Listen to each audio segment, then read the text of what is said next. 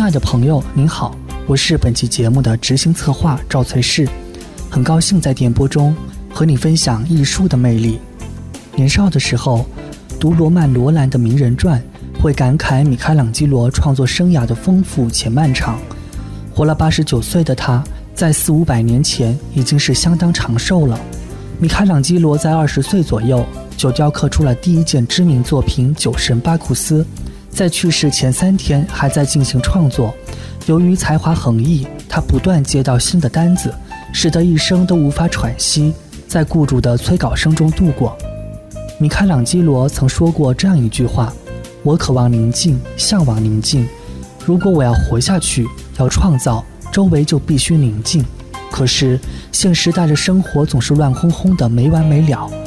我知道我过于敏感，所以我必须常常离群所居，把自己更严实的隐藏起来。这些东西像洪水一样向我袭来，有时候我感到要被淹死了。可是我不想倒下，我不能够弯下腰去，我必须取得胜利。这句“我必须取得胜利”的话，让我们看到了永远在跟自己战斗的米开朗基罗，他的生命就在一件件传世名作中获得了不朽。这样的不朽，在年轻时我们会觉得是精力旺盛的奖赏，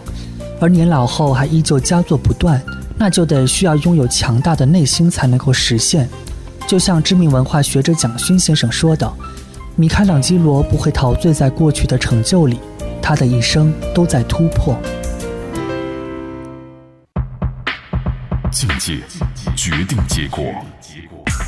就像思考，才能带来成功。中央人民广播电台经济之声，每当夜晚来临的时候，属于智者夜晚的盛会。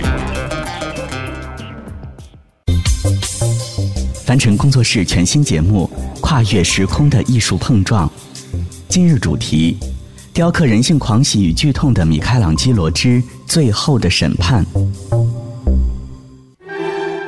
米开朗基罗在一生的创作里，跟许多艺术家不同的，可能得天独厚，是因为他享有高寿。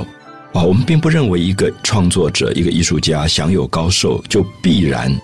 是创作上的优势。为什么？因为我想，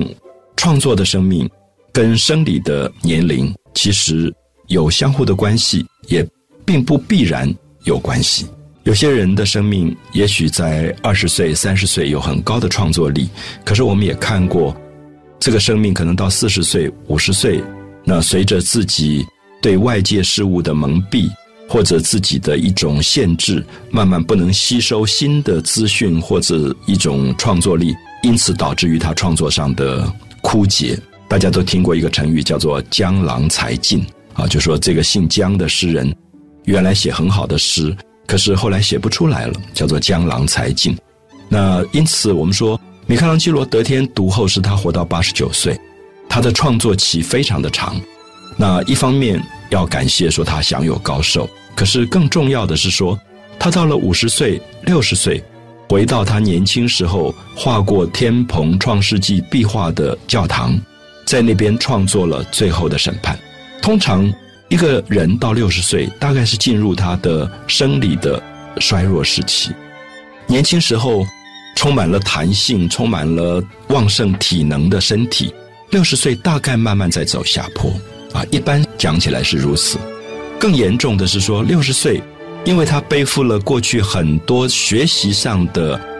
呃这种资源，那么到六十岁的时候，他可能他的记忆力没有以前好。啊，我们知道四五十岁眼睛会开始老花，比如说中国有一位文人叫韩愈，他说他行年未四十，还没有到四十岁，视茫茫，发苍苍，就是眼睛都看不清楚，头发也花白了。所以我们通常会觉得，大概过了中年以后，很多创作者随着他生理上的转变，以及他心智本身的保守，他会变得创作力萎缩，就开始走下坡路。可是我们非常惊讶的是，在米开朗基罗的身上，我们看到了一种意外。这个意外是说，虽然在六十岁之后，米开朗基罗身体状况非常不好，他常常形容说，他因为痛风，他的关节的肿痛使他无法行动，他连从床上爬起来，移动到他工作台的那个地方，他就要走好久好久才走得到。他在他很多的杂记里记录到他身体上的痛苦。可是我们看到他非常令人惊讶的是说，他永远在他自己创作的领域当中保有一种年轻的好奇感。他对他自己已经做过的东西没有任何的留恋。很多艺术家，像米开朗基罗，在十九岁、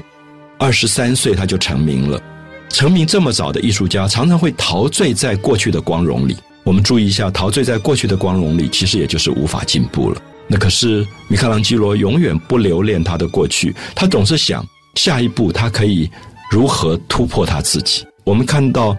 在他六十岁画的《最后审判》当中，创造出这样一种汹涌澎湃的一种美学的绘画技巧，几乎比他在三十五岁时候画的《创世纪》壁画还要令人惊叹啊！里面充满了年轻的澎湃的一种热情，你几乎站在那个壁画前面，你就被一片一片